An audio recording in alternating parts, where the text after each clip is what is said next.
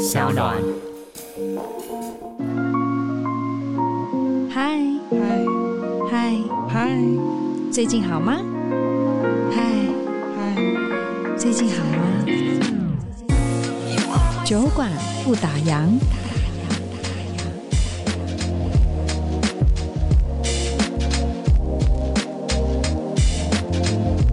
很多衣服你知道吗？我 OOTD 哦，拍一个目的。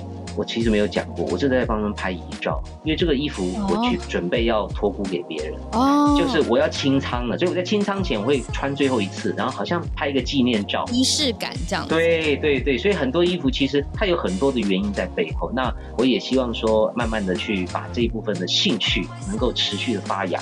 那就像我在这段时间整理旧照片，也才发现，哎，对耶，其实我就像你讲，我其实二三十年前拍沙龙照什么，我就很敢穿的，以谐星来讲。真的算很，我很敢，我是很敢，不是爱不爱、会不会而已。这样，你除了敢之外，你是非常的有极度的自信。对对对对对，我什么都去尝试跟驾驭，有些看起来真的不 OK。我还买过那种方形的衣服，穿起来像一个扑克牌《爱丽丝梦游仙境》扑克牌人哦。我在路上吗？我没，我去做我的新书签名会，我就穿那件方块，只差上面没有印那个方块三而已，它就是方块的。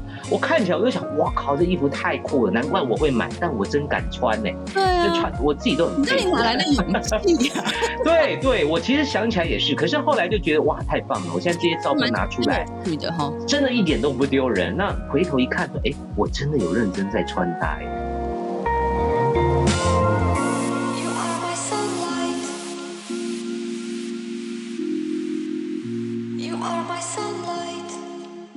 Hello，各位听众，大家好，我是杨千佩，欢迎收听香港原创节目《酒馆不打烊》。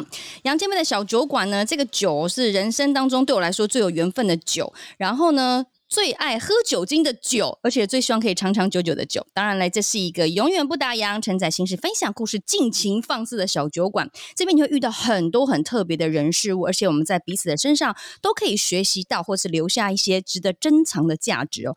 哦，今天这一位来宾呢，一定要在他身上挖到很多宝，因为呢，邀请他来是我们酒馆的荣幸。你知道吗？在台湾的演艺圈，他有卓越的贡献，他算是台湾演艺圈的，算不算是百科全书啊？然后呢，提到两岸三地的主持人，他也是非常 pro 级、专业级的，他的名字绝对不会被忽略。主持过大大小小国内外的颁奖典礼、记者会、晚会，而且呢，一共加总起来有十次的广播或是电视金钟奖得主。哎，他的履历真。那我是可以讲到过年的，真的太长了。然后也是主持人啊、演员啊、作家，各个领域都有相当杰出的表现。我们欢迎跨界天王，跨到天荒地老的焦哥黄子佼。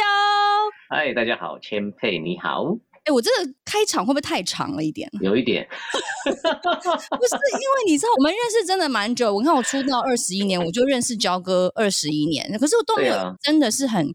震惊的要坐下来跟你好好的聊天，都是那种、欸、真的耶，真的好像都是因为平常在综艺节目，像早期因为千沛我们在同一个电视台嘛，啊，那时候常常出外景什么，但多半都是嘻嘻哈哈啦。但真的说，好像坐下来聊个天真不容易，包括认真坐下来聊天哦。对，像我们最近见面也都是在卖牛肉嘛，卖那个纽西兰羊肉，真的 在那个某个百货，就真的有哎。欸所以很开心，有这个所谓的 podcast 真好，大家都可以这个聊聊天，也跟所有的朋友分享一下。哎，赞！而且其实，在这个空间里面，我们是聊这种三百六十五行，每一行行行出状元，大家都有一些幕后的故事。然后想到演艺圈，嗯、第一个马上想到就是焦哥，我就说我开名单，我绝对要访问这个奇葩音乐奇葩。哎，我看到你要开 podcast，我心中也有 OS，想说，哎，你应该来约我吧？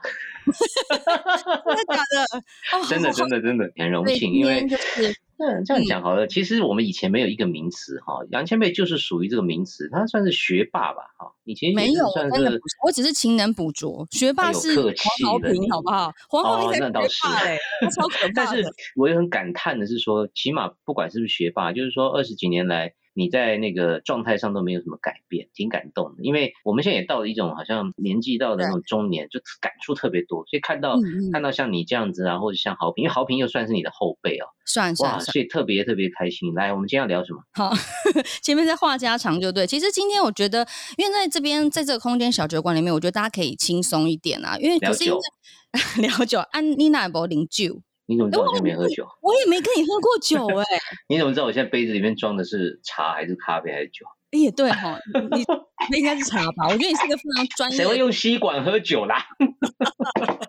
鸡尾酒啊，没有没有没有，现在工作不能喝，怕头会晕。我酒量不太好。哦，是哈，怪不得二十几年前也喝过酒。不过我觉得今天在这边可以聊很多啦，聊一些工作啊，聊一些生活。其实还是想要真的了解焦哥这个人，因为你真的是已经出道差不多三十三年，对不对？我记得对你的第一个印象是综艺万花筒。一九九一年的酷哥啊，嗯、小笨童啊，哎、欸，那个、嗯、那个时候应该是六七年级生，非常蔚为风潮，然后每天在学校都怎么怎么样酷不酷？酷，对，什么酷，还有耳滚。对啊，我是说，真的是三十几年来，你陪伴了台湾演艺圈，不管是电视、电影、唱片，你真的是活字典哎，就是你是一个代表性的人，没做了好多夸张。对，我是做了很多事情啦，就是我常常在想说，不管是我之前讨论婚礼，或者说是将来有一天我可能要离开哈，就是可能会有很多人会来看我，因为我的朋友真的太乱了，太广了，太广了，然后然后太杂了，你知道吗？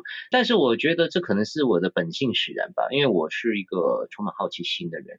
如果只做电视哈。会腻，然后如果只做音乐的话，比如说，哎呀，永远都是访问一样的一群人，也会腻啊。对，所以就变成说，偶尔去做做做电影圈的活动，然后偶尔做做商务的，偶尔的跑到艺文界，我自己是非常的乐在其中，而且这也是一种新鲜感，是不是啊？因为你说你好奇心是必须的，这是必须的。就是说你，你你今天再喜欢一个工作哈，比如说你现在刚开始做 podcast，假设你录到第三十二年的时候，你不腻，我真的是，我真的是灌一壶金门高粱谢罪。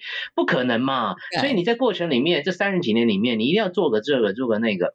所以你知道，我常常从别人的身上得到一些教训或心思，比如说我看到一些艺人，我觉得他已经百无聊赖了。他做这个工作没有热情，他来上节目，你摆明就是来赚。看得你看得出来哦，当然看得出来啊。那有人会演一下呀，就是演不像啊，演不好啊，或者他他已经什么资历了，他还要演吗？你懂我意思吗？但是人生百态也都看过，你很容易看到一个人的精髓。对对，其实主持人就是这样嘛，千霈你也懂对吧？主持人其实是心理医生，幕前幕后也是。对啊，那你幕前幕后像制作人也是一样啊，制作人今天进摄影棚，先要看主持人的脸色，如果主持人今天心情好，那完全写在脸上，今天录影就顺利，对不对？对，都是心理学，但是我的意思就是说，好，那这样倒带，就 even 是我还是小咖的时候，我也还是就开始观察身边的人，嗯，我会看看瓜哥怎么做。我会看看一哥怎么做，我会看看我身边这些大哥前辈，当然还有小燕姐啊。对。然后呢，我也会看看他们做的什么事情是我不喜欢，像我刚刚讲，比如说没有热情嘛。对。那我就会去开始思考说，哎，我才不要变成我不喜欢的那种人呢。嗯。因此就要找出路嘛。那这个出路之一就是我刚刚讲的，哎，跨界各种的涉猎。那你看，比如说我一天工作，假设有两个行程或三个行程好了啊，第一个行程呢是直播啊聊音乐啊，第二个行程呢啊就开始做文创设计啊。第三个行程呢，去看电影试片，因为明天要主持首映会，嗯，你不觉得这样比较不会腻吗？很丰富，对啊。可是因为你跨真的跨很多哎，你看你也设计，你也音乐，你也作词，你也是演员，然后艺术又潮流，嗯，其实做那么多，你是什么时候开始就是有这个 idea 说哦，我觉得我很怕你，开始跨了。我跟你讲哦，这很多事情都是从幼苗开始。我大概约莫国小的五六年级，是一个非常奇怪的阶段。我突然间整个人好像开窍，比如说开窍，对对对，十一岁。但是我我当时的老师是是关键，好，他引导我去阅读啊，不管是古诗词啊，或者是当代的散文啊，三毛、赵宁。然后呢，我自己私底下喜欢看漫画。还有呢，我身边同学呢喜欢听西洋歌啊，我听国语歌，所以慢慢的就综合大家的兴趣，然后彼此交流。有的当然是像老师讲，唐诗宋词那是被逼的，我们还要考，你知道吗？哦。可是我后来好感谢老师哦，就是让我们背这些东西，你养成这种习惯之后呢，哎，好像自己也真的开了好几道门。对。呃，也就习惯这样子做，就是说好像下了课啊，先去打个乒乓球，然后再回家读个诗，然后晚上 再听个音乐。真的好充实哦，从小。对，我大概真的。是十一岁，然后我当年也喜欢看电视嘛，比如说小燕姐的节目，呃，综艺节目，然后卡通也看，所以我还去报名过卡通的画画班，啊、呃，就有点像艺术靠拢。我知道，小时候好像蛮多这种课程的电视。对对，小时候的他们他们都很会赚钱的那些，就是开个节目 啊，那个主持人就是老师啊，老师就开补习班，就一条龙的这样。对，我还记记得是黄木村老师，这是台湾卡通的大前辈，你们可以去查。哦，然后你这样一问，我就想起来，好像那个时候。我就被启动了一个开关，这个开关就是叫跨界，嗯，但那个时候没有跨界，嗯、没有斜杠这些名词啦，哎，哦，原来如此。那在这个过程当中，因为你蛮多角色会转换的嘛，有没有遇到过一些什么特别的故事？譬如说你卡关，或者是说你低潮，嗯、或是你事与愿违，你想要做什么事，嗯、可是没有办法发挥到淋漓尽致的时候，嗯，当然有，当然有，因为这几年，比如说可能我主持资历比较深啊，那很多业界所谓。相关的跨界我不熟悉的领域的朋友，可能对我也有点兴趣或好奇，比如说体育界或者是电玩界，那这些工作我都不太敢接，因为我涉猎的时间太短了。对，像比如说电玩的活动。常常公关公司会说啊，因为代言人是谁啊，所以你们很熟啊，默契比较好。我就说，可是游戏的部分我真的没办法。我说，可能你们要找一个专业的，你们的工程师啊，或者是是是里面的玩家，把这个代言人领出来而已。没有没有，他有时候在台上要玩呢。哦，所以我就会很谦卑的跟他说，这个部分我真的不行。如果你们还是希望我来做这个游戏的转播，那我不敢接。但如果你们可以配一个 partner 帮我负责这一块。那我只要在旁边搞气氛，那搞气氛是我们的专业嘛，对不对？嗯、我们我们可以制造那种紧张的对战气氛嘛。可是你说真的，那个专业术语，那你在里面没有办法。对，所以你说卡关常常卡关呐、啊，那有些工作不太敢接，也不太能乱接，所以这个、嗯、这个事情是像我刚刚讲体育，你有看过我主持体育的活动吗？从来没有，我不敢呐、啊，我不敢接啊，因为不熟悉嘛。比如说像我现在看到你，我直觉就会知道啊，这是前辈。可是我今天来一组篮球队，哇靠，我要怎么直觉的叫出他们的名字呢？我懂我懂，因为你真的不熟这个领域。对啊，你像你可能比我熟篮球嘛，那我我是真的完全不行。那你说如果是羽球就还好，就两三个人背一背，名字还记得下来。嗯、那你如果说棒球呢，一队来个十几个人，我怎么记得？所以那个如果你没有办法直觉的叫出他的名字，这个主持的流畅度会差很多。那我宁可不接。所以有的时候我们讲说冲刺，但也要爱惜羽毛，就是也不能说乱冲撞。有的时候就是要懂自己的分寸跟能耐在哪里啦。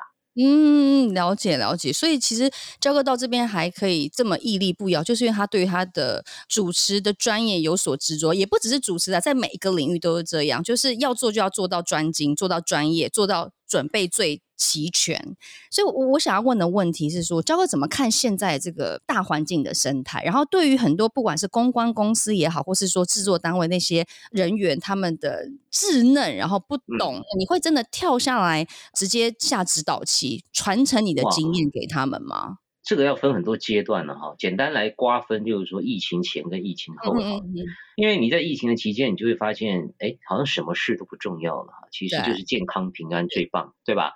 嗯、那同时，我身边有一些人，早在疫情之前，他就已经这个淡出这个都会生活，远赴台东哈。比如说像这个我们的老搭档龟爷哈，龟爷是我当年制片啊、嗯呃，这个制片界哈，我做电影啊、微电影都是请他来当制片，而他就是众英万花筒时期的 道具的 leader。那还有兰姐曹兰也是综艺万花筒那个阶段的，对，所以就是等于我从出道就认识了几位哥哥姐姐呢，也都退下战场了哈，就是淡出。他们这样子是好还是不好，我也不知道。那反过来说，你讲的很多新一代的人，他没有那么多热情跟专业，却卡在位置上，那这样是好还是不好？是好。那我我我只能讲说，就是说物竞天择啦。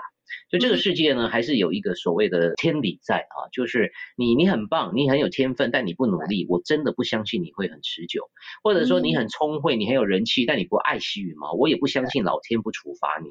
所以我一直相信，就是讲一句很八股的话，叫做用时间去证明。可是这个时间呢，当然可能是三年、五年、十年，他自己才会发觉出包了这样。那还有就是说，你讲的这个所谓的门槛变低哈，这个其实尤其在疫情期间呢，其实帮助了很多人。就是说这个门槛变低这件事情，包括艺人哈，在这段时间也因此，你看徐若瑄也做了好多直播嘛，就是他虽然是帮助了很多 KOL 走红，可其实也帮助了很多成名者去延伸他的寿命，呃，延伸他的作品。所以其实对，其实我觉得呃门槛低这件事情是好事。就是说，任何人都可以善用这个疫情前或疫情后，都可以善用这些硬体去发表，或者说去分享自己的心得与作品。那至于这些人的存在，哈。我跟你一样，我有时候也会觉得很 confused，你甚至也会生气。嗯、以前我会下指导棋，但后来我也不会。早在我三十几年，我们在老三台工作的时候，假设前面有三台摄影机，那时候也只有三台，嗯、三家电视台，然后规格就大概三台电影摄影机已经算很不错。以前后来还有什么 crane 啊？哎，后来才有四五六七八九台，对不对？或是你是很大型的节目才有了哈。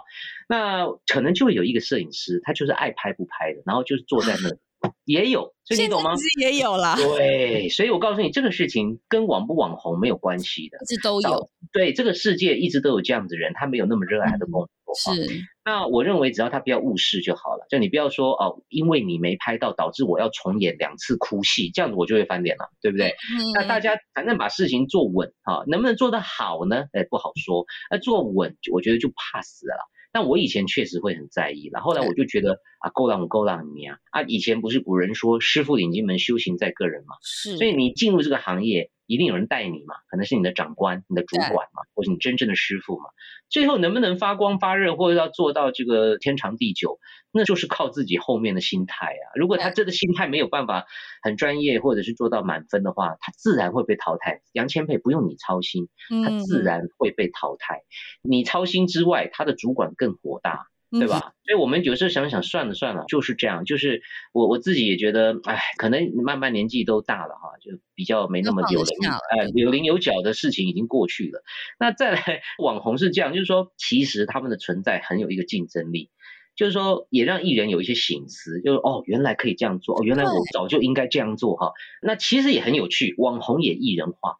网红红了之后呢，开始越穿越华丽，以前都是素人路线，对对对，后来开始好穿的跟比比谁还贵的衣服这样，然后呢开始出单曲、出 CD，完全艺人化出书、嗯、啊，艺人又去网红化啊，开始去直播啦、夜配，这个良性的竞争吼，这样来看，其实是良性的竞争啊。那以前是没有网红嘛？但是以前你记不记得演艺圈很很有趣，三不五时会出现一个什么许纯美啊，啊会出现一个如花，其实他们某种程度上就是网红，他们可能是被媒体炒作啊，然后在网络上突然间爆红，像你看那个什么，对呀、啊，豆花妹、水果妹，她其实都算是网红，因为他们在网络上在表特版走红之后被带到演艺圈，所以其实这些人早就存在了。然后他们也都慢慢转型变真正的艺人，因为真正的艺人他可能比较有经过认证，比如说唱片公司的认证，对不对？或者是报社的认证，或者是电视台认证，所以他可能可以接到的工作呢更大，或者是更广。所以网红艺人化。这个是合理的，艺人网络化也合理，但但早就已经并存在这个世界上的啦。了解，不过不管怎么样啦，不管你是网红也好，艺人也好，就是真的要把事情做好了，你要热爱，对啦，对啦，服务大家嘛，对不对？呀，不过其实，在电视圈来讲，收视率一直都很重要。我记得之前昭哥好像比较反骨，就会特别喜欢做这种一看收视率就不会高的节目。到现在你还是还是有这种执念吗？我跟你讲啊，这个事情这个很有趣，就是。像我最近看到国光帮帮忙啊，暂时是停止了营业了哈，嗯，蛮感触的，因为他至少也做了十五年。对，我出道三十三年以来，我没有做过一个十五年的节目。哦哦哦哦哦。但是我反过来想，十几年呐，很少。哎，其实有一些节目是，但都跟我无关。好，那些节目都跟我无关哈。嗯嗯嗯。那么当然也没有拍过长寿剧。可是老实讲，我真的会觉得，对我的个性来讲，我一定会很腻。我一定会受不了。十几年同样的人，嗯、同样的搭档，然后当然我那改版改不紧，可是八九不离十，同样的电视台话，我就觉得我天生就是好像不断的需要改变。嗯、我我可能是我的个性也是这样，所以老天爷就给我的这些任务，或者说给我的这些机会，而这些机会都是属于冲撞，然后不持久，但是你不断的冲撞啊，然后又火花，对新的火花，但是又不断的冲撞，可能会得个金钟奖，但节目也不会做长久，就是也不会。亏待我，就是说，哎，人哪有那么好的鱼与熊掌都兼得所以我早就想开了。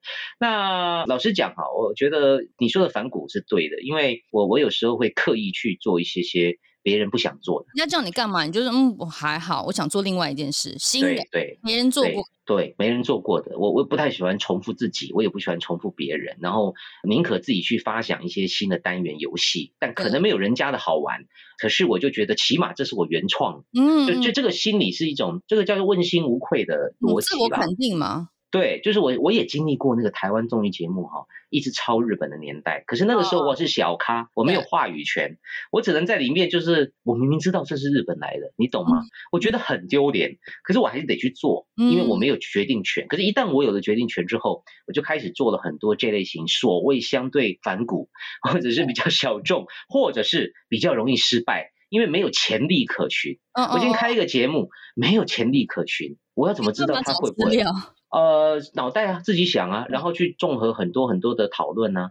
我跟你讲，人是一个很可怕的动物。你看疫情期间，我们也适应了在家，也没怎样嘛，你还是可以过日子，还是会变出一些冰箱料理来，对不对？你还是可以。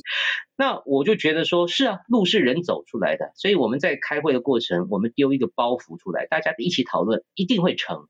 我最近做了很多节目，都是这样，都是从无到有，然后我把我的理念不断不断的给他们这个洗脑，那他们就懂了。但是可能会蛮累的，就花很多时间沟通嘛。但是复制的时候不会有一些跟现实的妥协吗？会啊，会啊，当然还是有，当然还是有，就是这个部分还一定会有啦。就是像比如说，我们希望。假设我做音乐节目好了，那我自己听的音乐啊、呃，我很想访问 Deca Jones 啊，我很想访问落日飞车啊，我很想访问美秀集团。可是电视台一定会说，可不可以有那个彭佳慧，类似这样，你懂吗？就是我我可以理解啊、哦，那彭佳慧也 OK，我也觉得很棒。可是我心中会有一些 OS，会觉得说，你有一些的梦幻名单，你想要真的去执行的，或者是说有一些人他还需要更大的舞台。给他一个机会，嗯，嗯，那佳慧姐不需要我照顾了吧？对不对？她已经有金曲奖了嘛，哦，对。可是有一些音乐人很棒，可是普罗大众还不太认识，这是小圈圈里面，我就觉得我有这个责任，好像说，哎，我今天在这么大电视台做节目，这是普罗大众，我就应该要做不一样，类似这样的反骨的案例啦，很多啊。其实我觉得焦哥是一个，不管是是不是在音乐界，你说你想要帮助一些真的需要帮助人，我觉得是应该，呃，连你的服装也是，对不对？我们可以看得出来，你大致啊重要的典礼活动、小众的生活，你每次都 hashtag OOTD 都是台湾的品牌。那我很好奇，台湾的品牌最吸引的地方在哪里啊？老实讲哈，如果是十几二十年前，我也不一定敢推。因为我推归推，我也要理性的推啊，我还是要对观众、对电视台负责啊，对不对？嗯。那可是这几年，因为台湾的时装做得非常好，包括品质，然后设计啊，我所谓的品质就是布料啊，各个方面的这种，哎，质量都非常的棒。那为什么不推？就这么简单呢？啊？那你自己不推，你要渴望日本人帮你推吗？还是美国人帮你推呢？所以你自己不推，这就会很可惜。就像刚刚讲的，其实我们有时候都从别人身上，或是别的文化里面啊，得到一些反思。你看奥运的一个大使是谁？奥运的大使是一只柴犬，日本狗。好，其实它也是间接的用可爱的元素，但是是日本的品种，然后来推广奥运。这个是太厉害了。但是你说今天韩国会不会突然间来推柴犬？不会嘛，因为那跟它无关。但他可能会拿泡菜出来，拿烤肉出来。所以你自己人不爱自己的文化，不爱自己的设计啊。那他们就死定了，所以我觉得这是一个我可以做的事情。嗯、那三金就回到刚刚讲的哈，就是像呃很多大品牌，他们就像是彭佳慧一样，他们舞台已经很多了，对，广告预算这样下下去啊，这些小品牌没有人有钱下广告。你打开时尚杂志哦，你懂吗？不是 L 牌的，就是 D 牌的，要不就是 G 牌的，要不就是什么牌的。你有看过台湾时尚品牌下跨页广告吗？没有，哪有那个？摩吉丢。然后呢，对，那台湾时尚品牌，大家会说，哎，价钱也不便宜啊，废话。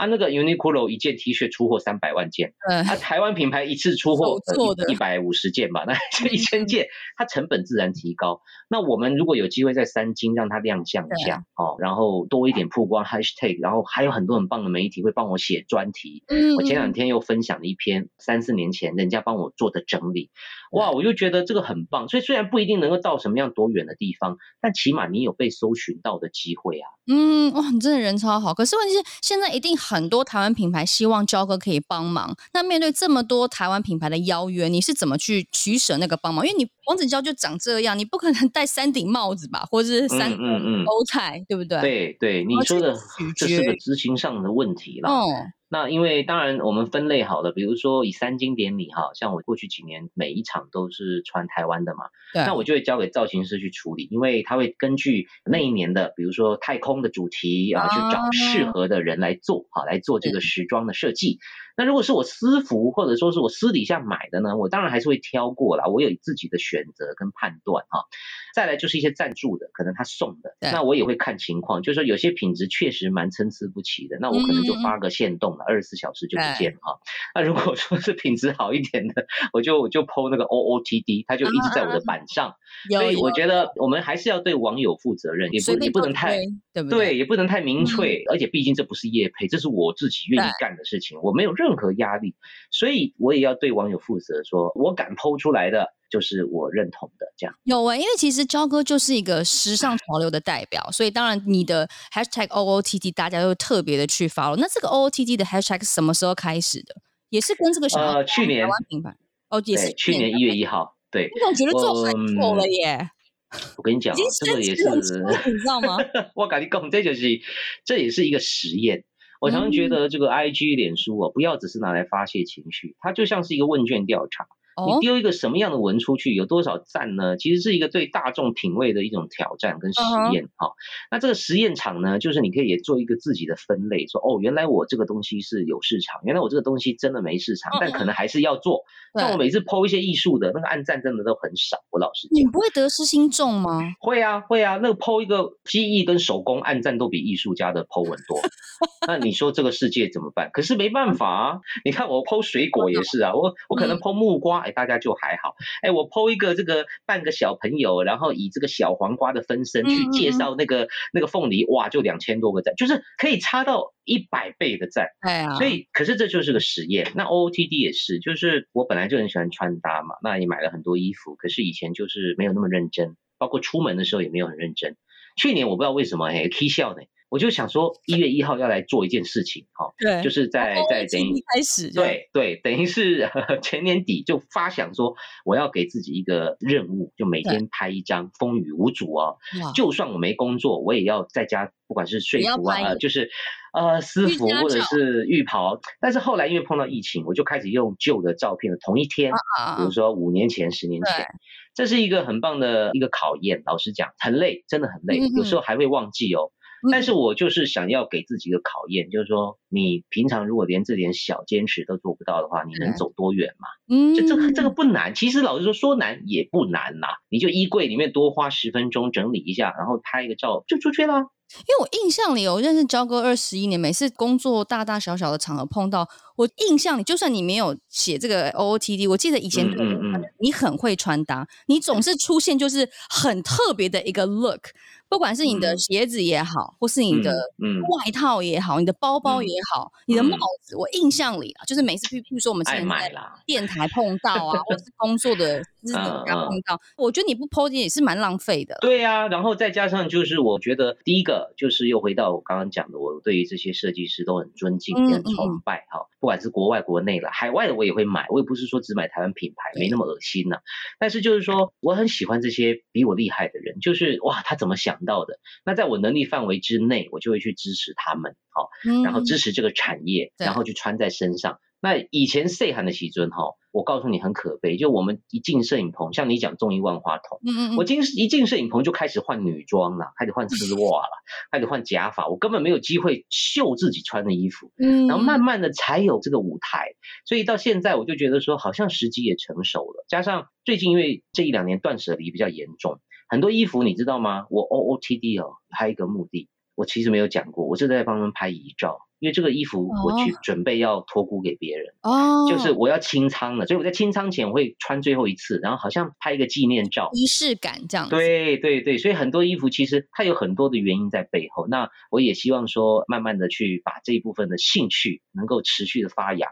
那就像我在这段时间整理旧照片，也才发现，哎，对耶，其实我就像你讲，我其实二三十年前拍沙龙照什么，我就很敢穿的。以谐星来讲，真的算很敢，我很敢，我是很敢，不是爱不爱会不会而已。这样，你除了敢之外，你是非常的有极度的自信。对对对对对，我什么都去尝试跟驾驭，有些看起来真的不 OK。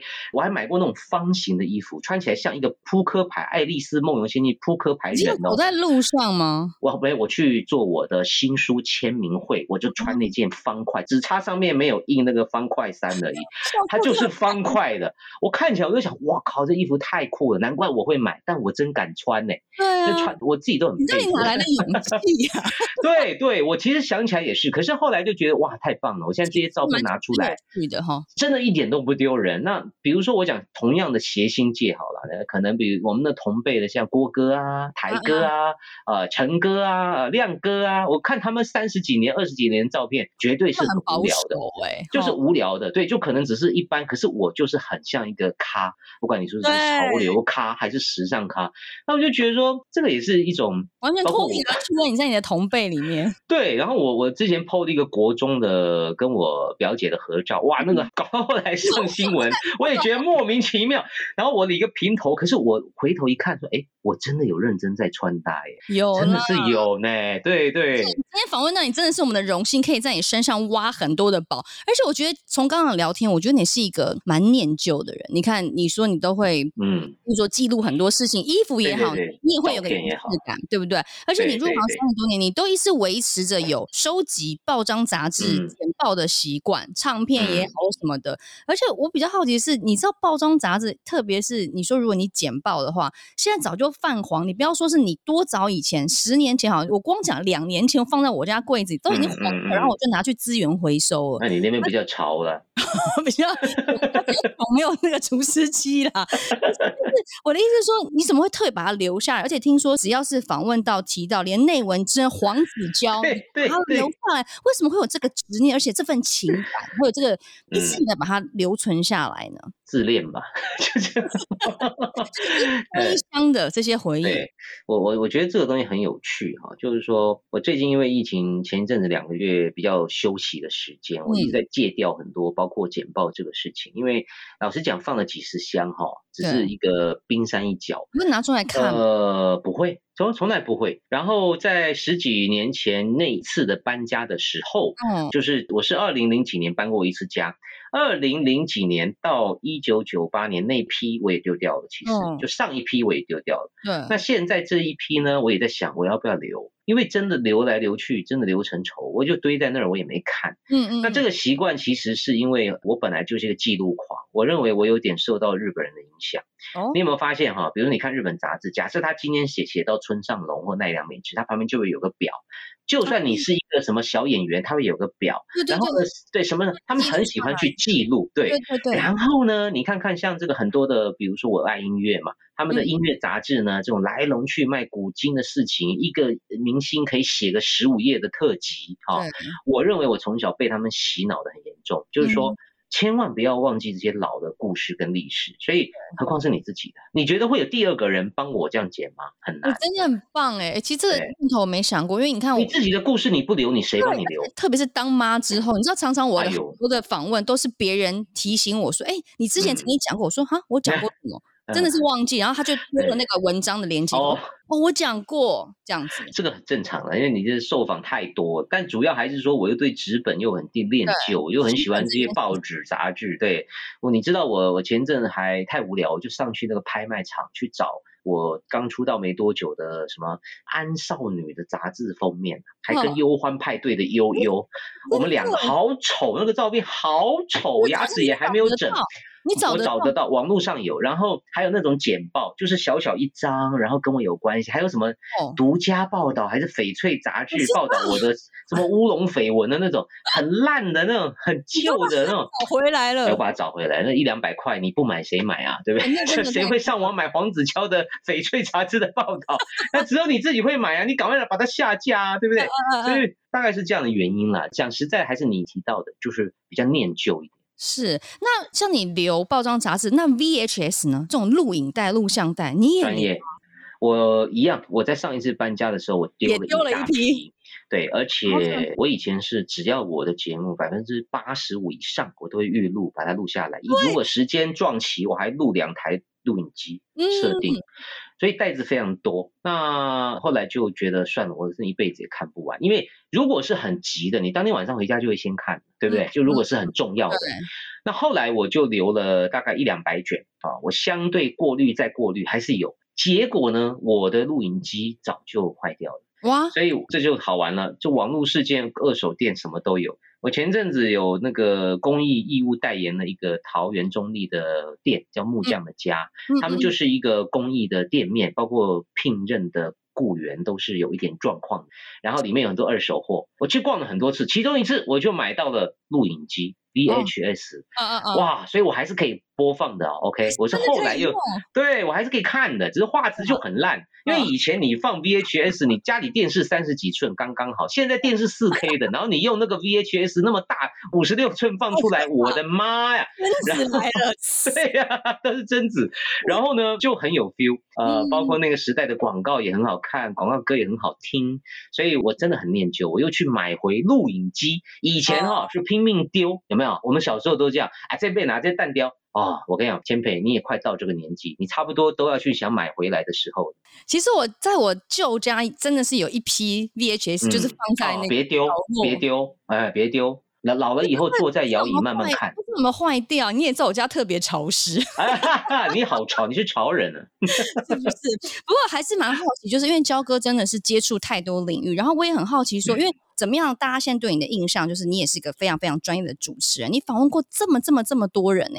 因为你也知道，你你刚刚 一开始也讲，就是生活蛮杂，就是太太多不同领域的人事物的朋友。有没有印象最深刻的是谁？哇，这个很多哎，比如说，对，因为这几年比较大家熟悉的例子应该是孔刘啦，因为那那一阵子鬼怪它实在太红了。对，我跟你讲一个笑话，一个场景啊，因为我本来平常就没什么时间追剧。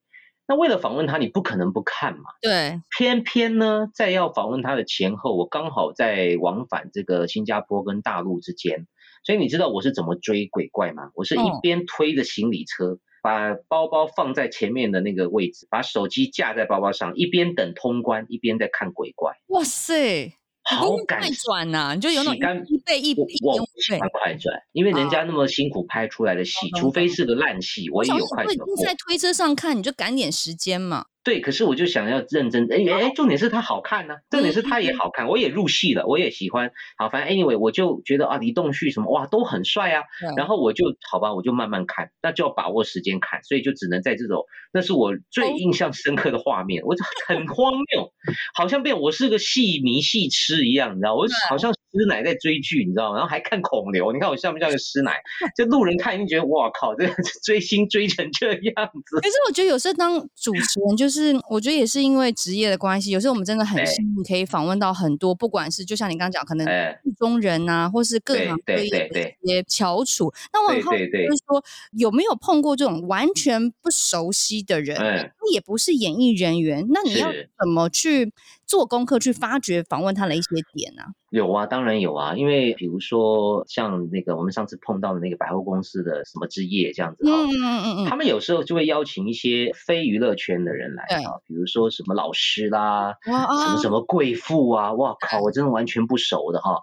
然后呢，还有第二代啊，贵妇的第二代，哇靠，他的女儿啊，明星的女儿，对，说一大堆这样子。你说他妈妈我很熟哈，还有罗时丰的外甥都来了，哇哩嘞。罗时丰没来，罗时丰外甥来了，这样我真的不熟人了。嗯，呃，对，还有那个什么，就是类似网红嘛，KOL 啊，IG 的 YouTuber。对，对我告诉你，怎么下手啊？我很好奇。你功课永远做不完，所以你只能就是，反正老实讲呢，我觉得大家都能够体谅，观众也不会相信你谁都熟的啦。嗯嗯嗯嗯，对不对？所以你只能互相体谅，就尽量不要问一些白目的问题啊，不要搞错嘛。人家是红在 IG，你说他红在 YouTube，人家打羽球的，你说他是。打桌球，这个就很尴尬，所以就是尽量不要出这种包。但我就稳稳的做啦，就是有的时候哈，我也跟很多我的朋友讲，其实就是以安全下庄为原则。嗯，你你在打麻将，你如果懂麻将，你就知道，假设你都已经是相公牌了，你还放炮，你不是有病吗？嗯，啊，所以这就像你拿到一手相公牌，完了这一局很难打，但是千万别放炮，安全下庄。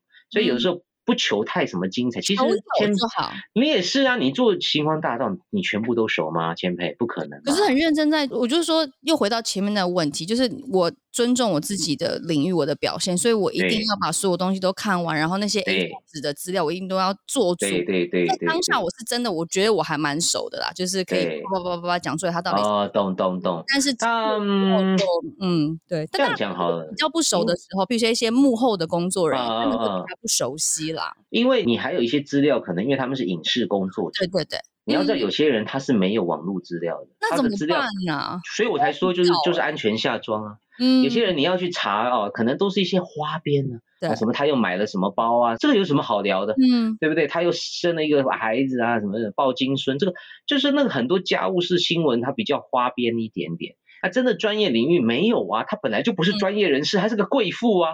所以你你要去找一叠资料还找不到嘞。那这种就是只能就是风花雪月闲谈就好了啦。但我觉得就是观众也是聪明的啦，他也知道说，就像我刚刚讲运动类的，对，今天你跟我去访问运动，跟这个那那个厉害的主播，好，嗯，绝对是体育主播。对呀、啊，绝对差很多的。我们去做跟他们去做，但是反过来讲，我们做艺人的访问跟他们做艺人访问一定也不一样。术业还是有专。对啊，所以我觉得观众可以理解啦，嗯、也不要给自己那么大压力。了解吗？这其实我自己也是私底下想要访问的，就就是一碰面，我说哇，焦哥实在太厉害，要呃适时的找到机会可以从你身上讨教一下。还有一个就是，哎，你看看你金马或是金曲什么金钟，你新闻大道也只有一两分钟，所以就抓一两个重点就 OK 了。对，这倒是，就是给自己的责任嘛。你看，我也不知道为什么，曾几何时，就是变成说我每一部戏我一定要看完。对，啊，你红毯女王名号一出来，你就丢不起脸啊。也对啊，就是压力啊，压力就大啊，关注就高啊，一直都会闭关。什么就这个工作不想接，那个记者会不想。哎，对，真的就是这样。在电影的世界里面，对对对对。不过焦哥做主持人这么多年，你合作了超多幕前幕后的伙伴，我们来聊聊跟幕后工作人员的这些交流好了。你特别喜欢跟哪一种类型的伙伴合作？你会比较心动，觉得有默契，那个频率是可以共振的。简单讲，假设我是一个很焦虑的这个艺人的话。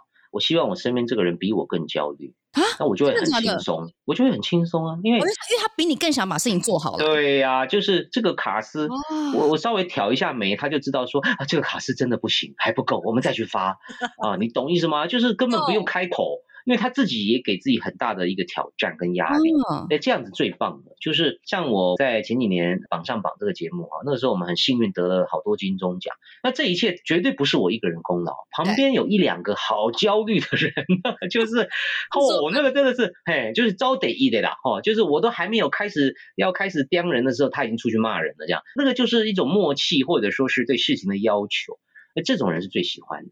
了解了解，所以你看，我跟我们这个节目的制作人就很共振，因为他也是一样一个很焦虑的人。嗯，赞哦。我们节目，哎，呃，有可能第一次出马，我们就有可能入围，没有啦。很棒哦，可以哦。对啊，不过焦哥也做过蛮多幕后的工作，对不对？当然这边都是你的养分啦。那对你来说，做幕前跟做幕后，心态上最大的差异在哪里？做幕后真的是非常非常的辛苦。啊，我必须讲，就是说，像我当年做导演的时候啊，好累哦，就是闭上眼睛睡觉哈，明明明天早上画面，对啊，阿你再可以过来可以成 gay show 趴呢，那你就不只是想画面，你还在想配乐的，我告诉你，因为我爱音乐，所以我对音乐的要求，所以你知道我当年，比如说哈。我拍那个爱到底的短片，嗯，那其他几位导演像方文山啊、九把刀啊、陈逸仙也都不错了哈，嗯嗯，但是我就发现好像只有方文山跟我比较在意音乐，因为我们真的是跟音乐太熟悉了。嗯、你们也是音乐人呐、啊？对，然后不不不敢不敢，就音乐迷了。然后呢，我这个乐痴呢，我就觉得说，虽然只有二十几分钟，我还是要找人来做配乐，我就找吴克群哦，我就不过就是个短片，然后我就找吴克群，然后说，哎，你帮我做个主旋律，然后再帮我弄个二十个。版本快的、慢的、弦乐的、钢琴的、小提琴、吉他的，然后我想穿插在二十几分钟能插多少配乐？你告诉我。Oh. 所以我就把它做好做满，然后就变多花钱。然后我跟你讲一个很八卦的事情，不是八卦，就是很遗憾。我的片头啊，当时啊，本来有一段是女主角周采诗从她家出门，然后要跳那个蔡依林的《Show Your Love》这样子。然后我还拍喽，我们还拍完喽，还花了六位数去谈那个歌的版权呢。哦，okay, 然后嘞，我的电影的预算也才五十几万，我一首 歌要花十万，你说我有病吗？但，是不是要可能要自己掏钱了哈？对。后来呢，就是因为实在我的制片说你不能这样花钱啊，因为那一首歌而已，哎，一分多钟啊，黄子佼自己要，我开心啊，我也拍完了。可是后来钱实在是花不下去的原因不是歌，对，后来是因为那个字幕，咻，什么周采诗，咻，邱胜翊、陈柏霖这样，这咻咻咻要动画要钱。嗯，那个也要钱。后来我就说啊，都买都买都买，因为这是我的片头嘛。对，所以我就想说，哇，片头有歌有舞有动画，秀秀秀秀。哎，我们那个秀秀秀哈，用那个小影来做哈，不用钱。哇靠，那送到电影公司要去做后置，好贵，几十万。嗯，所以我就说算了，我整段剪掉可以吧？所以我好遗憾。我只有母带，你看我家里还留了母带，第六号刘海。哇，这就是有周采诗跳舞版本。我非常感谢当时卖我这个歌的那个唱片公司啊，它的制作单位，其实他们都跟我打折了啦，因为电影的预算。一般想象就很高嘛，所以这个价钱很贵嘛。啊，哎啊，所以他们其实卖我不到十万啦，老实讲。可是后来我就是啊，算了。所以还是有很多幕后的无奈。对、哦，那做幕前的相对轻松，你就是上去表演，就把人家事情交代好。导演叫你怎么演，主人家叫你怎么主持，但幕后的要超凡的事情。嗯嗯。所以这个是人生一大故事，就是哇，好难过，好难过，而且都拍好，都剪好了。印象也超深刻，不过因为说真的啦，国外感觉都是很尊重这种有能力的工作人员、幕后工作人员，但不知道为什么在台湾幕后工作人员就是会就是简称幕后，然后也常常会被忽 略，各个方面就是那种尊重等等，就是都会被遗忘。那关于这一点你怎么看呢？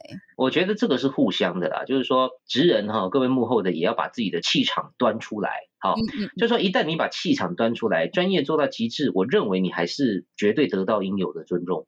像我前阵访问了杜笃之老师，谁敢不尊重他？金马奖他入围金马奖就跟江蕙入围金曲奖一样，刚刚那给他造咖了，给丢搞了，每年都是他，还不就他徒弟？对啊，都是他 一手包办啊，因为他把自己做到极致了，谁会不尊重他？哈，或者是说像我们有时候去电视台哈，你记不记得以前台视有个狼叔？就是我郎姐的爸爸，我们很尊敬的，已经过世的。是郎叔也是一个超级棒的一个道具大王。你要个包子，他就给你包子；你要个蒸笼，他就给你蒸笼。他就一个人哦，带个腰包，永远难忘。谁不尊敬？谁不爱他？爱死他了。那你要做不做的，那谁尊敬你啊？所以我觉得你自己也要把自己的状态做出来。你看这几年，呃，有一个影视圈相对大家很尊敬，而且也是。Case 接不完的哦，就叫做川哥嘛，陈镇川。川哥，对，你们一定想不到，就在当年那个时代的川哥哈，那因为他是跟柴姐他们同一个公司的，嗯哼，听说他也是趴在地上写大字报的小朋友啊，你懂吗？对呀，那个时代没有提字机啊，excuse me，啊，专播哈那些剧本那么拿起来的大字报，一字一句都得用写的嘛，麦克笔，他当年也就趴在那儿写，走到今天是为什么？因为他每一个 project 都做到极致。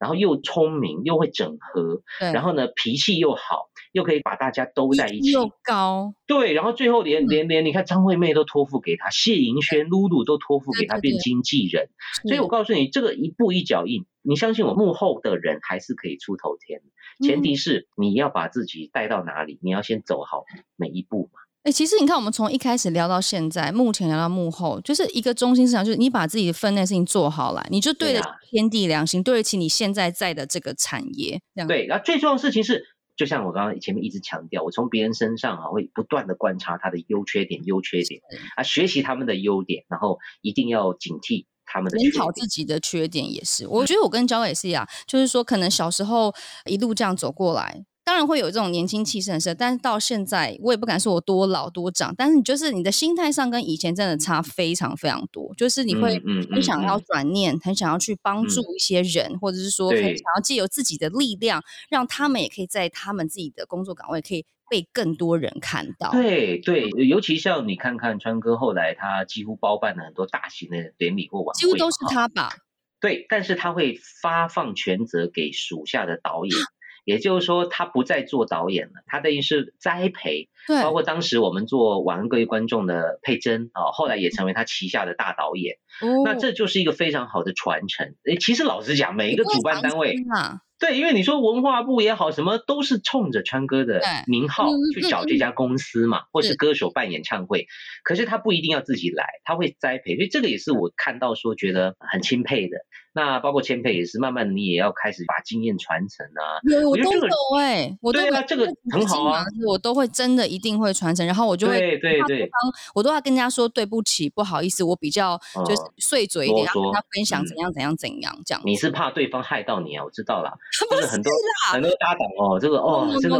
哎，讲实在话，有时候真的会被害到啊！不是不是？因为对我来说，我们是一个 team，就是红毯，因为有两个人嘛，所以你表现好，我当然我也可以哇，我表现的超好，然后大家都会把光芒放在我身上。可是这样对他就不公平，我们这个秀就不好看，因为红毯是两个人的。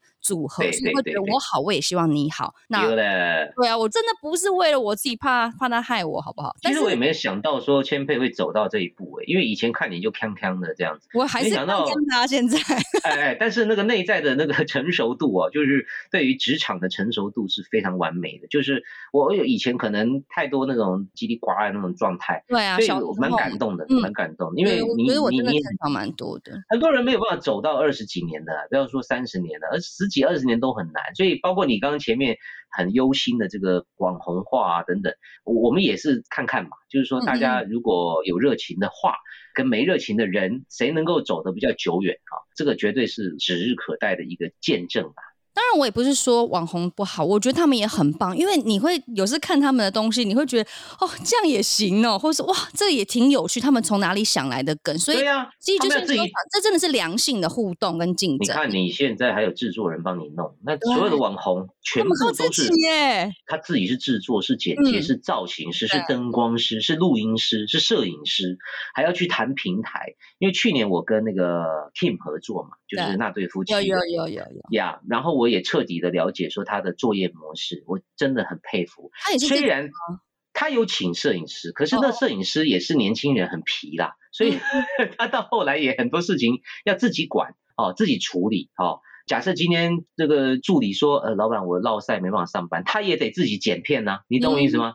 所以我我很佩服他们，真的好强哦。对，但是就是对十八般武艺，但是老实说就很辛苦，因为他没有这么多后盾，他能不能持久的，这已经不是热情的问题，这是能力。就是说你一年主持两场，你还主持不好，你就去撞墙好了。可是如果你一年三百六十五天都在剪片，那个很容易开始有点疲乏，对，然后可能就自己 fade out 或是放逐了，所以这个是他们的难题，就是他们要面对的是怎么样一直做一样重复的事情跟产出。然后又不腻，然后又好看，又好笑，点击那个，哎，点击 Kim 的点击，有时候也差很多哎，它可以有一千多万，也可以有一万二，你懂我？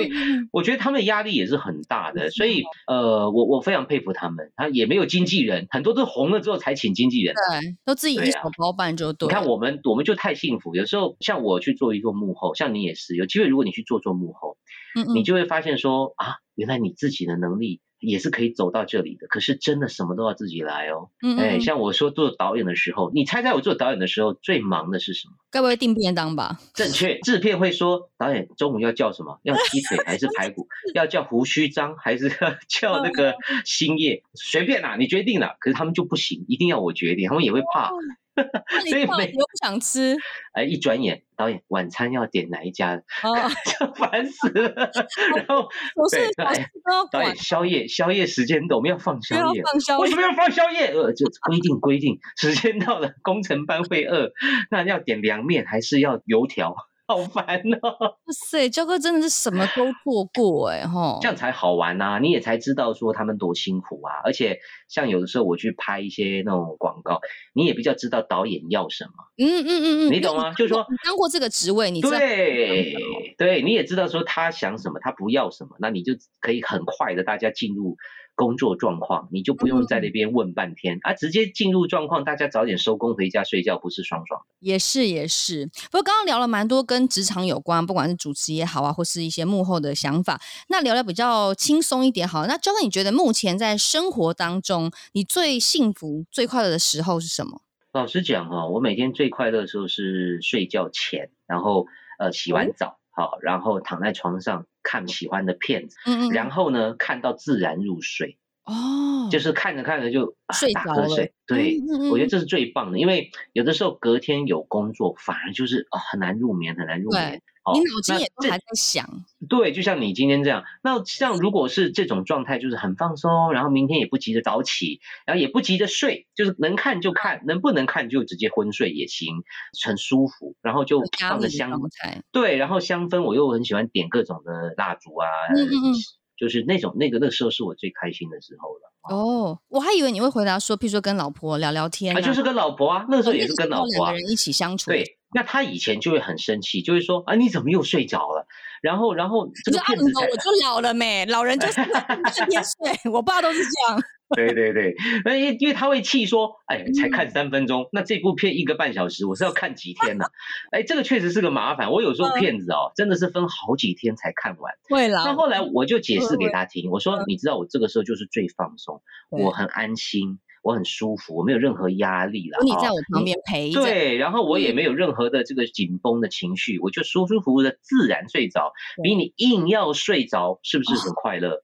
有时候明天要早起，我今天十点就要睡，然后就是他硬要睡，对，要不就睡不着，要不就很痛苦嘛，那个过程嘛，所以所以我就跟他解释，他现在比较能释怀了啦，因为他现在有时候也会比我先睡着，就是很放松，影响啦，就是一个生活模式的一个磨合，很很安心嘛，很放松，全身肌肉，因为你就算只是坐在这里跟你聊天，我其实肌肉还是紧绷的，对，但唯有躺在那里的时候，真的是啊，就是困起来就速吸耶，所以我就那个时候是最棒，然后自然睡着。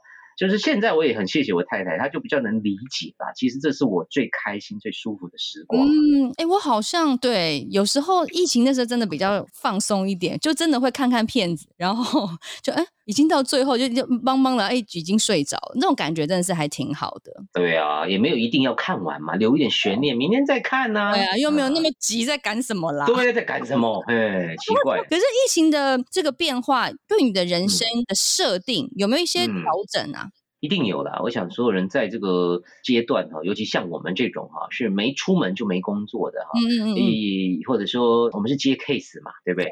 我们不是领死薪水，领死薪水呢也有它的好处，也有它的坏处。那我们的坏处就是，哎呀，一个萝卜一个坑，哇，所有工作全取消了啊。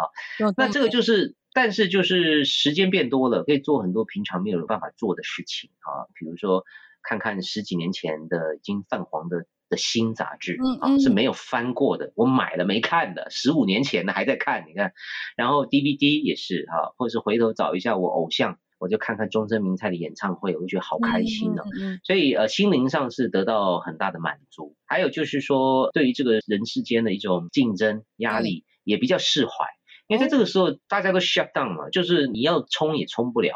你要懒呢，呃，就是好像也挺合理的哈，对，也不会觉得心虚，所以大家都一起放松。对啊，大家都放松。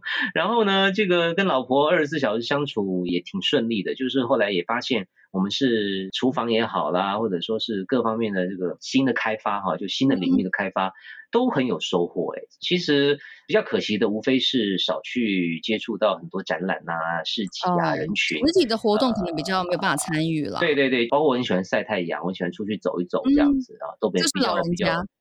哎，嘻嘻嘻，以以前真不爱，以前都冷气房，现在都往外。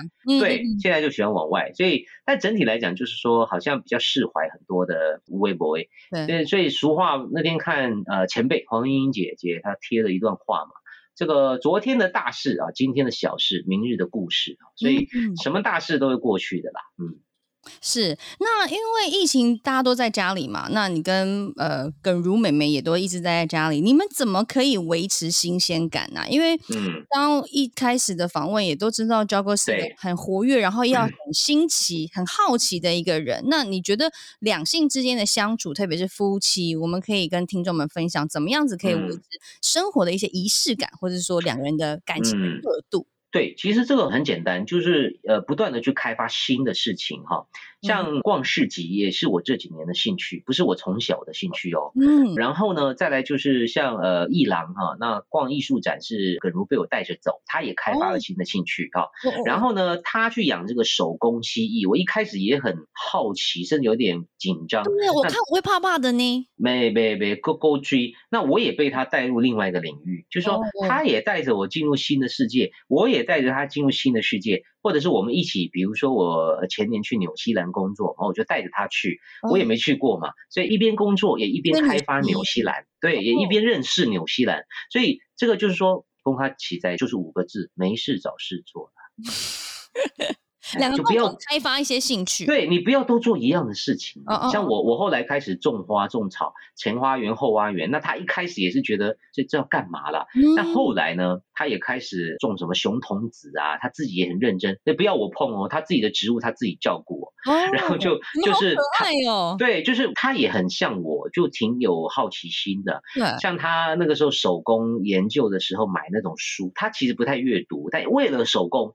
他上网去买那个手工的图鉴去认识，哇，我看了超感动。然后最近因为他又对紫薇还有香氛有兴趣，他又去什么博客来买了一些紫薇的书。我上次有 po 一篇那个书啊，下面就有留言说。呃，可能我在研究紫薇哈，我说啊，你内行的，因为那书看起来很低调，就是紫薇的研究老师的书，所以紫薇斗数的紫薇啊，对，紫薇斗数，然后他就 他就会帮我看，帮瑶瑶看，帮谁看，然后再去上课啊，他买线上的课程，然后偶尔就跟我分享，那我就听一听，觉得挺有趣的。我当然不会去研究，他有兴趣，可是他的生活跟我的生活会有些新的刺激，就像你讲新鲜感嘛。你们就如果我们每天产生新的连接跟兴趣，哎。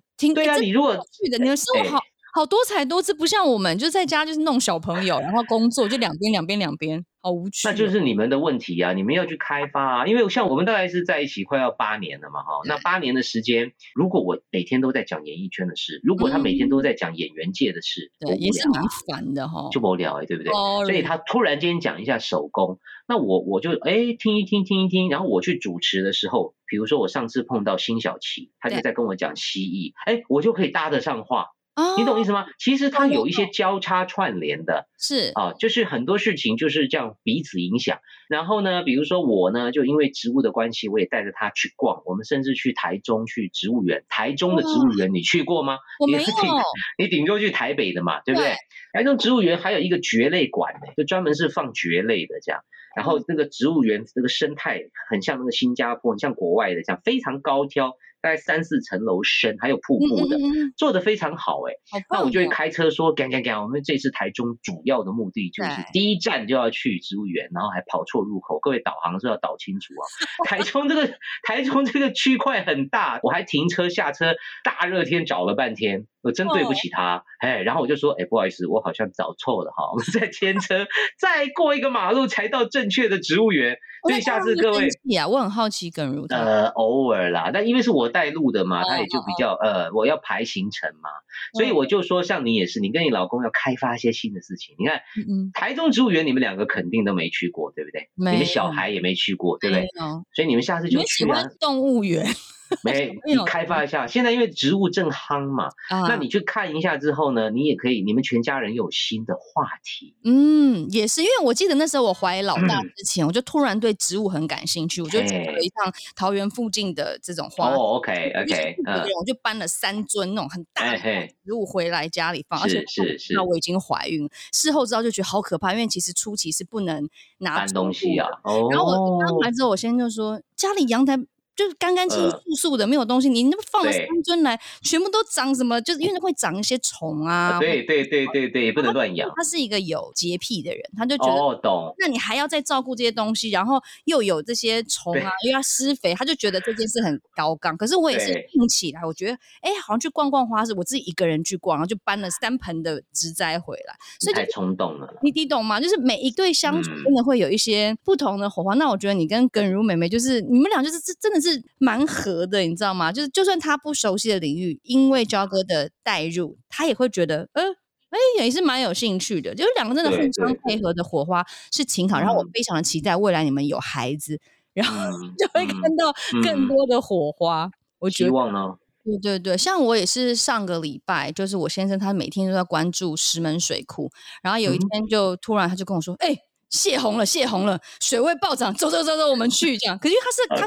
因为他工作真的还蛮忙，他每天都在动脑，uh, 所以他是个很喜欢在自己世界里面的人，他不喜欢人家打扰他。但他第一次就是揪我，很快速。那、oh, 啊、你有去吗？去啦，就真的很好啊，开心的很震撼这样子。嗯嗯嗯。因为我很少看到一个室内人，他就是你就想工程是一个宅男，他会跟我说走走走。我们现在在大坝上面，我们现在冲冲冲冲冲，我们冲到大坝最下游，我们去看那个发电厂，那个怎样怎样，嗯、就他就是非常的兴奋，在于追逐这个泄洪的景观，然后我就非常好，我就对我就觉得我其实很感动，因为他一直也我在去追逐很多的事情，他就在比较冷静，但是第一次他非常的动感，所以我可以理解说，非常，夫妻之间这种的互动真的也是蛮难能可贵的啦。不过我像以前我去演讲的时候，常常讲我说哦，你一定要多开发几个嗜好，你不要骗我了，你说你没有嗜好。不可能啦！你回头去想，你小时候喜欢什么？或你看你老公就找到一个，他对于这种泄洪像瀑布一样的壮观的人，一定有嗜好啦。嗯，去想一定有的啦。哎，也是也是。哎，那你们两个交往了快八年，会真的大吵吗？吵还是会啊？怎么可能也不吵架的？我听说你们不隔夜，就是对，尽量不要隔夜，大概八年就一两次隔夜而已，但多半都不隔夜。那通常你们两个是谁比较强势、比较主导，或者都会？真的、哦、都会都会，有时候是他不让我，有时候我不让他。这么强势？对啊，因为我觉得他如果认为他是对的，他就不会让，即使他不一定是对的。那如果如果觉得我是对的，即使不一定是对，所以这个就是立场的问题了。但这些事情都是无聊的小事啦。嗯嗯嗯。那未来呢？你们未来有没有什么近期的规划？特别是他其实疫情之后，可能很多的想法开关会不一样。嗯、我我觉得他比较有一些压力啦，因为我我现在工作上。三十几年比较像稳定期，然后就是他还在冲刺嘛，他也希望有更多代表作啊，或者说他也希望有跨界。差不多我也是在三十岁上下，很想创业，很想去开发一些什么什么香氛啊、商品啊。然后他也画展，办画展，本来因为疫情是啊七八月，后来延到九十月这样子，就是因为去年那个画展很成功，所以他压力也很大。大概他他光是这些就够他忙了，他现在就在就在工作室画画。哦，那你呢？嗯、你自己呢？我我其实做到这个位置，你还有什么东西是想要尝试、想要做的吗？有诶、欸，像像我今年我就跨出了一个叫线上课程的这个门槛，因为我以前很不想做线上课程，因为我认为说有些东西我有什么资格去教人家呢？然后呢，我比较喜欢人跟人的互动嘛，比如说演讲。好，那我们去现场讲给你听嘛，嗯，或者是说像露露刚好有缘分啊，成为徒弟，那我讲给你听嘛。嗯、可是它的传播的速度太慢了，你懂我意思吗？嗯嗯嗯。那加上别人不断的说服我、洗脑我说啊，你可以啦，你可以啦，时机到了啊，后来来了。对。啊，公啊公，被他们一讲吼，就啊，后来后来，阿伯给你来走。后来又因为疫情又延后了一两个月，后来结果我发现说，嗯，好像这也是蛮好的，因为这个世界杂音很多。很会说话或是很乱说话的人太都很多、嗯嗯、啊，有的人因为现在太容易了嘛，开个直播爱怎么说怎么说啊，很冲的、很没礼貌的、很直接的、很很病态的，或者很没道理的这样。那难道世界只有一种说话逻辑吗？所以我就很希望说，也许有一些有志之士有兴趣知道我对于说话这件事情理解，而不一定是艺人，就是说可能是上班族要简报，或者是上班族要面对长官跑业务的。那类似这样就做了一个课程，我真的是跨出我心中的一个心魔，嗯、就是以前会觉得说啊，那就 gay 佬呢，这样好像老师这样子。可是你真的应该要出哎、欸，就是你把你的经验谈传承下去。嗯、对我也是这样想的。你有说，就像刚刚焦哥讲，你看你都愿意传承给露露，嗯、那是因为他幸运可以当你的徒弟，嗯、对不对？其实对啊，所以我后来就想通了，就是没错啊，嗯、反正这个是愿者上钩的嘛，我又没逼你看，有兴趣的人再来看，没兴趣的人还是可以不用看。对不对？你你你一开麦就开始干屌的，也是一种 style 啦。就是说不需要照着我的思考走，没问题。但有兴趣的人，他起码有一个机会可以知道我在想什么，或是我为什么会这么说。好，那好像也是留在世界上一个很棒的回忆吧。对。反正你那么念旧嘛，对不对？一路以来你做了三十几年所有的工作，我觉得在这个阶段做出这样的事情也是很累。我们开了好几次会，要不断的去整理我三十几年来的中心思想，这个超珍贵的耶！对，不断的去梳理。上一下，在天下，在天下，天下，了解，大家就可以去呃 Google。天下是吗？对对对，天下这样子。对对，主要是说就是要去去无存菁，因为我也不想太啰嗦，尽、嗯、量字字珠玑这样。就一堂课大概十分钟上下，大家压力不要太大。我才十分钟哦，那对呀、啊，所以要过滤掉很多，简洁明了。对，把我真正的意念，就是我我把我甚至说不藏私嘛，嗯、就是我我为什么会这么说，我我应该怎么说，我选择怎么说。呃，老实讲，录的很累，很累，很累。嗯，我一定要去听天下的住了。我送你啦，我送你啦，送你啦。应该可以用送的、哦。我就买了，然后填你家的这个账号就好，email 就好了。哎呦，好了，今天真的很谢谢焦哥跟我们聊了好多。当然，不管是幕前啊、幕后，或是你的生活，相信大家对于黄子佼这个音乐奇葩、这个各领域的佼佼者，大家一定都更加的了解。谢谢焦哥接受我们的访问，谢谢，谢谢千佩，谢谢小酒馆的听众，谢谢。如果大家喜欢这次的内容，不要忘记在 Apple Podcast 里面按下订阅，并且评分五颗星哦。当然，也请帮忙分享给你所有的亲朋好友，让大家都可以关注我们酒馆不打烊。不管你是在 Google Podcast、SoundOn、Spotify 或是 KKBox，都可以收听到我们节目。那么我们下次见喽，拜拜。